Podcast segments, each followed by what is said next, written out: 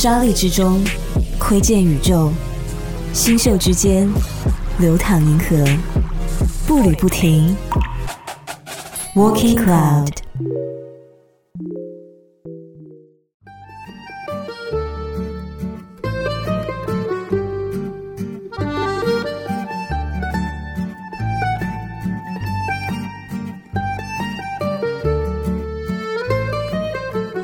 嗨，大家好，这里是由 Milky Journey 呈现的旅行音乐电台 Walking Cloud，我是 Icy。最近有粉丝给我们取了一个很可爱的中文名“走云”，我们一直都觉得挺酷的。那这一期的嘉宾大有来头，他是第一个完成贝加尔湖冰面自驾穿越的中国人，他曾经还是一名特种兵。接下来，杨凯将从开发旅行产品的角度和我们一起分享他的旅行经历。相信大家听完他的故事后，一定会更加。向往户外露营这一种旅行方式。那接下来，我们就先从他当年为什么会选择去俄罗斯这个故事开始吧。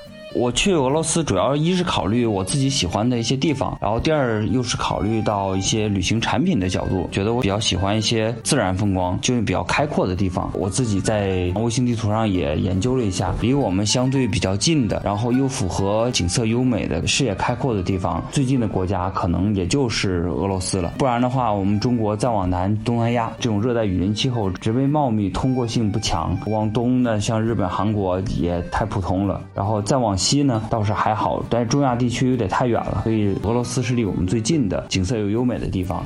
杨凯去俄罗斯之前就有研究哪些地方值得去，选来选去，最后还是觉得贝加尔湖是最值得去的地方。再加上贝加尔湖有几个世界之最，世界上最清澈的湖、最深的湖，以及淡水储量最大的湖。除此之外，还有一个特别吸引他的原因。其实也是被蓝冰给吸引了，因为当时机缘巧合下，我忘了是在哪里，反正看到了一段俄罗斯人冬天呃贝加尔湖完全结冰的湖面上开车行驶的那么一段视频，一下子就把我给吸引住了。所以我那时候我就特别想的是，冬天的时候我也能够在湖面结冰的冰面上去驾车行驶，最终就选择了贝加尔湖冬天。杨凯第一次去是一五年的二月份，他一般不会去选择攻略特别多的地方，这样一来也就相当于获取信息的方式有限。当时酒店也很少，民宿也没有几家，所以呢，他就选择了自己喜欢并且常用的露营来解决住宿问题。我去贝加尔湖的时候，我就想去尝试露营，先是到了东岸去找一些我认为符合旅行比较好体验的一些镇子，然后联系一些民宿。另外呢，就是我到镇子里面每个杂货店，它当地没什么。超市啊，都是那种的，类似咱们以前小时候那种小卖部。每个小卖部拿翻译器跟他问，你们这儿有没有人会英文啊，等等的。然后最后联系到了这个镇子里面，就类似咱们中国像村长的这种的职位的他儿子啊，以前是在国外留学的，会一些英文，跟他沟通了一下，然后跟他了解了关于冰面露营的一些安全的隐患等等问题。然后最后我判断了一下，我觉得我自己能够去避免这些安全隐患了，我就开车到湖心露营。因为这是杨凯从部队出来之后的第一次露营，对于户外装备的了解不是特别多，他就是觉得睡觉太冷了。虽然说是很冷，但是晚上那种感觉是非常的特别的。因为就露营在贝加尔湖，我当时我就定位，我就选择贝加尔湖最深处的那个冰面，最深处的位置呢，恰恰是形成那种镜面冰是范围最广的地方，也就是说。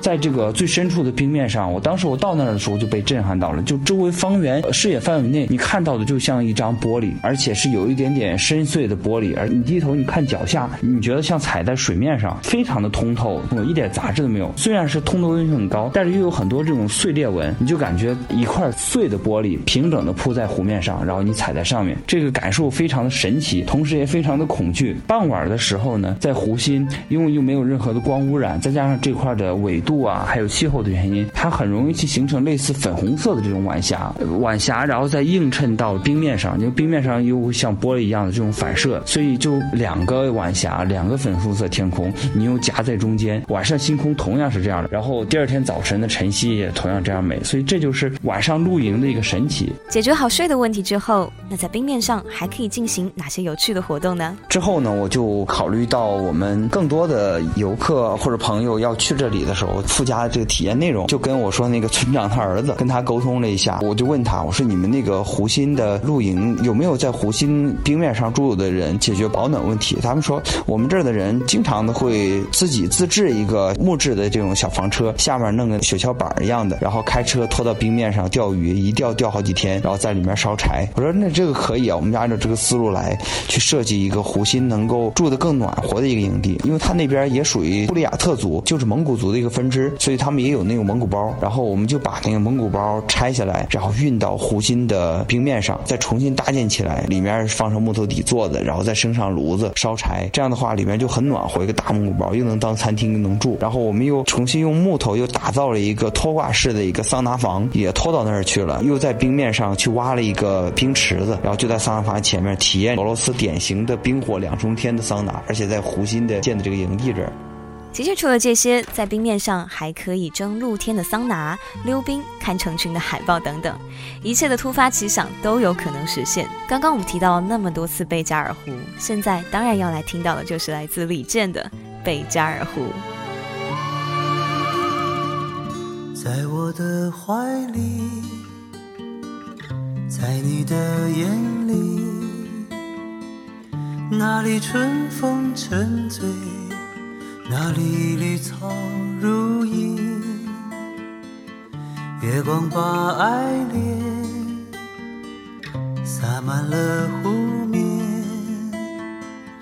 两个人的篝火照亮整个夜晚。多少年以后，如云般游走，那变幻的脚步。牵手，这一生一世，有多少你我被吞没在月光如水的夜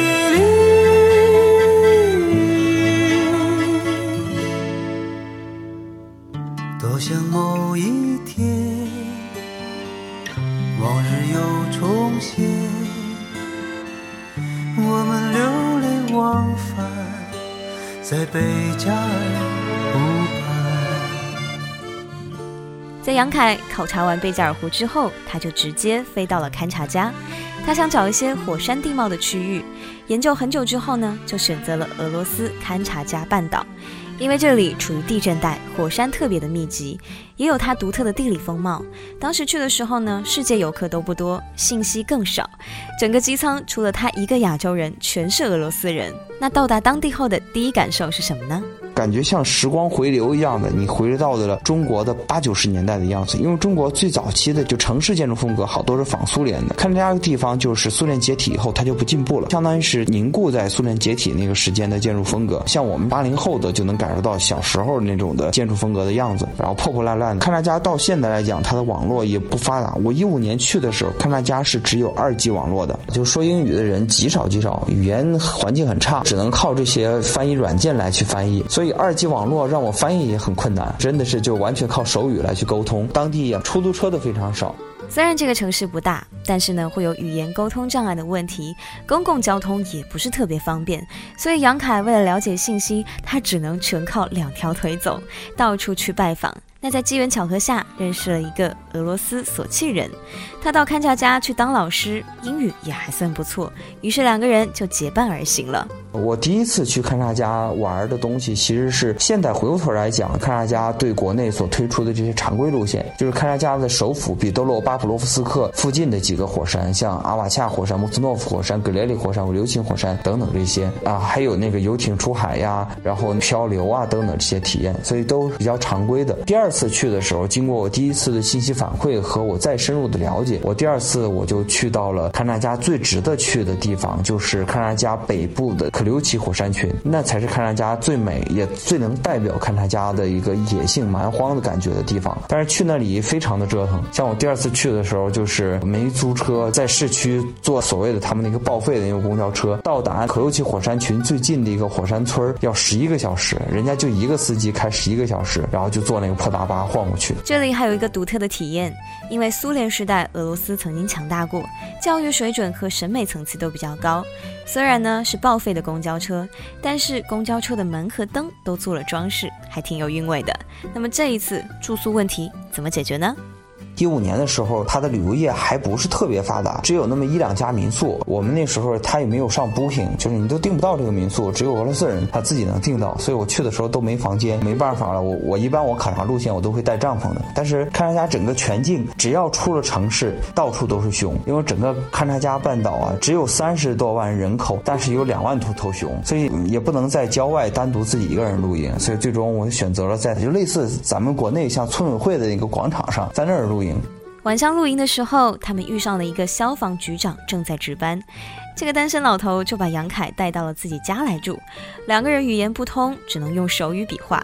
第二天，热情的消防局长开着自己的六驱卡车，带他们去到了火山脚下。到了火山脚下呢，有一个小木屋。这个小木屋是俄罗斯的火山科学家每年是在那儿勘察火山的时候的临时营地。这里也没有信号。我们去的时候都九月份了，然后火山科学家已经撤出了，所以这个房子是空余了。就有一些游客啊，或者是当地村民会在这儿住。然后去那儿以后，就碰见了一对夫妻。这对夫妻的男的呢，他是勘察加空军的一个少校，他是开大型运输机的，老家就是这个火山村，所以他相当于是休假，然后回去度假，回到老家。这儿度假，然后带着他媳妇儿开着他自己的越野车，然后到这儿来过周末。我们就遇到了，看他穿的军装，所以我就知道，估计可能他是不对的。我就拿我的照片也跟他交流，我说我是中国的解放军。分享完照片、视频之后，晚上聚餐，大家都把自己带的食物拿出来互相交换。杨凯带的是可以自热的宫保鸡丁、面条、炒饭，他们带的是牛肉罐头，配上咖啡粉。交换之后，各自都觉得对方的还不错。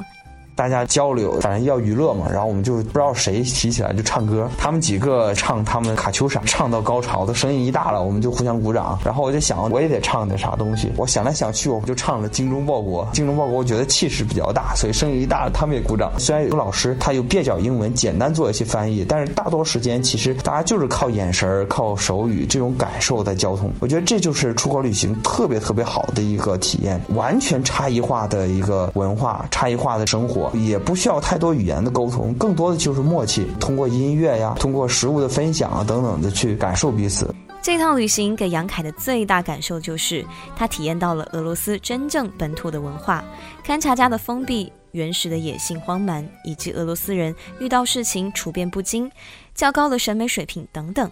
那如果要用一首歌来代表这趟旅程，杨凯跟我们分享的就是他们在火山营地唱过的这首《卡秋莎》。Расцветали яблони и груши, Поплыли туманы над рекой. Выходила на берег Катюша, На высокий берег, на крутой.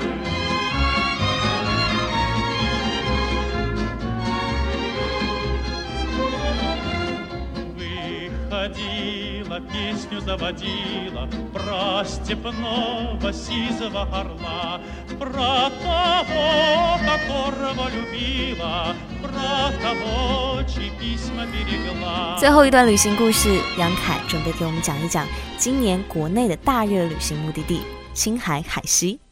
今年海西是特别火，很多人可能会觉得朋友圈里面总会有人去到海西，但是实际上呢，在今年之前的海西并不火。海西是青海自治州，大多数人去青海都是去青海湖呀、茶卡盐湖。对于海西这个地方了解的并不多，几个原因就是：一是海西它确实很偏僻，交通不方便，比较远；另外呢，就是海西这个地方它是柴达木盆地，它基本上是大面积的无人区，有人的地方实际上都是因为矿业所产生的一些人。人类聚集点，比如说因为石油所诞生的石油城，像芒崖；还有因为盐所形成的盐镇，像大柴旦镇等等这些。近代以前，整个柴达木盆地，也就是海西区域，它基本上本地人口非常少，非常少，只有个别的一些小绿洲的区域，有一些哈萨克族的和蒙古族的这些牧民。因为人口少，那么就没有人去宣传它。再加上这块区域呢，主要是中国的矿业聚集地，它并不是旅游的聚集地。应该说旅游资源很多，但是旅游开发的很少。没有那么多景区。今年海西这么火，一部分得益于自媒体的发展，还有一个原因就是因为疫情。今年夏天，西南地区发大水，内蒙的鼠疫，新疆也是突然爆发的疫情，导致封闭，所以很多人都选择去到海西来旅游。以前的时候，像海西的几个标志的地区，像东台吉丹尔湖，还有水上雅丹、俄伯里昂、昆仑之眼、翡翠湖这几个地方，游客很少。你比如说今年特别火的，像昆仑之眼，就茫崖的昆仑之眼，也叫恶魔之眼、艾肯泉，那个地方基本上没多少人去，是越野的爱好者开着越野车去的地方。到那儿的时候，往往遇不到人，或偶尔遇到一些越野爱好者。那时候的也没有变成景区，很原始、很原始的一个小泉眼。其实这个泉眼并不大，就是只直径十米的一个地涌泉。那么就是随着现在慢慢变火了以后，就是今年它变成了一个景区，每天一堆的游客过去，然后体验其实变得非常的不好。之前这块区域属于恶魔之眼，它是一个不毛之地，因为它是个寒流的自涌泉，导致附近的这块区域寸草不生啊，没有生物。但是现在游客去了以后，夏天的时候，因为人去了，就会把各种蚊虫也带过去了，然后体验可差了，但是十分钟都待不住，的蚊子给赶跑了。游客远远超过了当地的接待量，在体验感变差之后，后还推荐大家去游玩吗？如果是讲以前的话，就是在这个地方没有火车前，它虽然没有航拍那么美，但是我还是建议去的，因为这个地方确实挺神奇的。它周边的一些地貌和这个地涌泉的这种神奇，用十米直径的一个泉水不断的在往外涌动。你虽然在地面视野比较低，但看起来也挺好看。再加上它的背景就是昆仑山，昆仑山一圈雪山，然后再加上昆仑山脚下有一些沙漠和湿地，所以它层次很丰富。但是现在人多了，我就强烈不建议去了。那么现在这么火，去的人也非常多，之后会不会去寻找新的景点，或者是开发新的路线呢？你像我们这样做旅行设计的，我们一般人多的地方我们就不去了，我们就会去开发替代体验，甚至是更优质的体验的地方。比如说像盲崖这个地方，大家去盲崖就常规的啊去的一个是盲崖翡翠湖，一个是艾肯泉，就是这个恶魔之眼。那么恶魔之眼现在体验不好了呢，我们就会在寻找一些替代的地方。我们团队历经了各种磨难，有野路子就去找，先是研究各种地图。找到几个我们判断可能会存在更好景色的点，然后呢，我们就开着越野车到现地去啊，各种折腾。最终我们让我们找到了一个翡翠之眼。为了去这个翡翠之眼，还必须得翻越一片沙漠。那翻越这片沙漠，你就必须得是四驱越野车，还是得硬派的，普通四驱车还不行。然后，但是一旦到了这个翡翠之眼，你就会发现哇，远比昆仑之眼美太多太多了。在陪伴他人旅行的过程当中，杨凯印象比较深刻的就是他曾经带着三个六七十岁的阿姨们在海西一起露营越野，并且都着了迷一样。所以年龄并不是一个门槛，只要你敢于尝试，就会收获很多意想不到的惊喜。那么等疫情结束，杨凯的下一站目的地会是哪里呢？疫情结束之后呢，我们下一个目的地一个是东亚的格鲁吉亚区域，然后再就是去南美的智利、阿根廷，然后还有格陵兰岛，这是我们疫情结束后要去的地方。今天的 Walking Cloud 到这里就要结束了，感谢杨凯的分享。另外，告诉 Milky 星球的小伙伴们一个好消息，我们 Walking Cloud 第二季已经在筹划当中啦。这一次，我们将聚焦于中国的六座城市，来寻找这座城市当中新旧两派文化的代表。如果你有兴趣，欢迎私信我们来投稿哦。我是 Icy，下期见。让青春吹动了你的长发，让它牵引你的梦。不知不觉，这城市的历史已记取了你的笑容。红红心中，蓝蓝的天是个生命的开始。春雨不眠，隔夜的你曾空独眠的日子，让青春娇艳的花朵绽开了深藏的红颜。飞去飞来的满天的飞絮是幻想你的笑脸。秋来春去红尘中，谁在宿命里安排？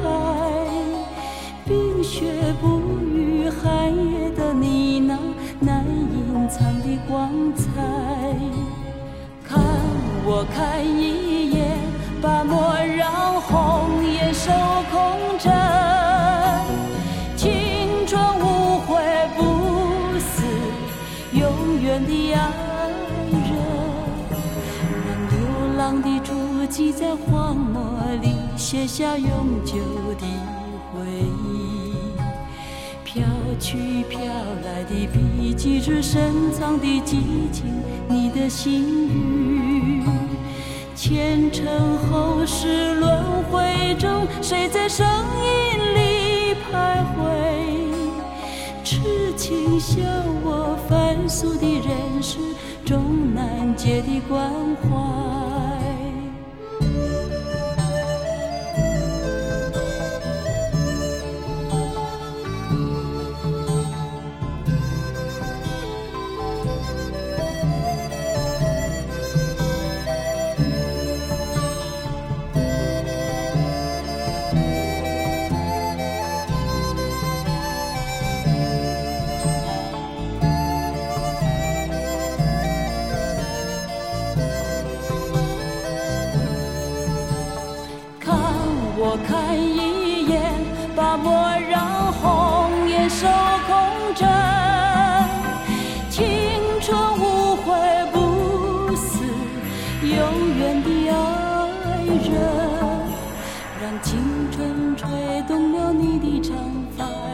牵引你的梦。